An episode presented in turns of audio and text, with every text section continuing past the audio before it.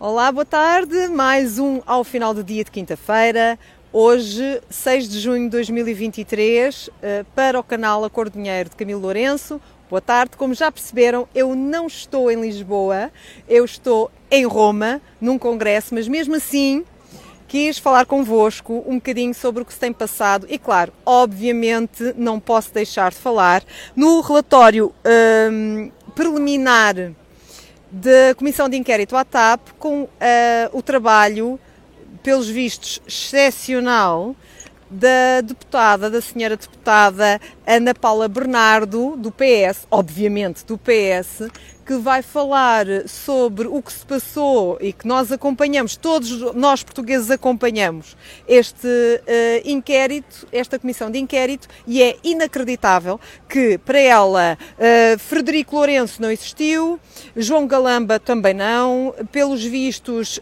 Um, eh, David uh, Neilman também não, uh, quase que não falou relativamente ao plano de reestruturação da TAP, portanto, todos os episódios com o SIS, situações gravíssimas que decorreram durante este mês, não existiram.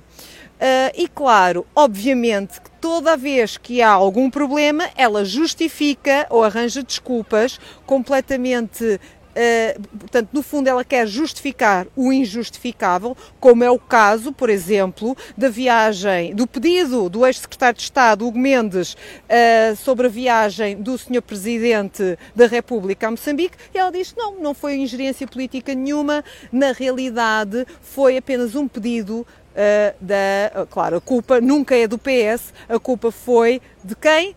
Da agência de viagens. Portanto, uh, no fundo, o que é que se pode concluir já nesta eh, questão preliminar?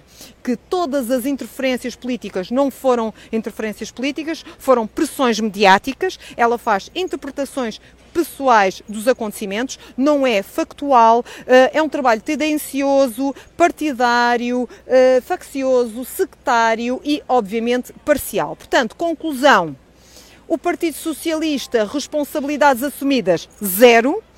A transparência, zero. Escrutínio político, zero. E é este o trabalho da Assembleia da República. Uh, no fundo, é mais do mesmo. Um branqueamento total que o PS está a fazer de uma situação gravíssima e que, no fundo, nós portugueses, assisti nós portugueses assistimos e que é lamentável. Claro, este branqueamento é típico do Partido Socialista e eu pergunto-me o que é que não deverá acontecer com outras entidades e outras uh, situações ou outras empresas públicas que nós desconhecemos. Só para finalizar, uh, o que é que vai acontecer a partir daqui? Obviamente que nada.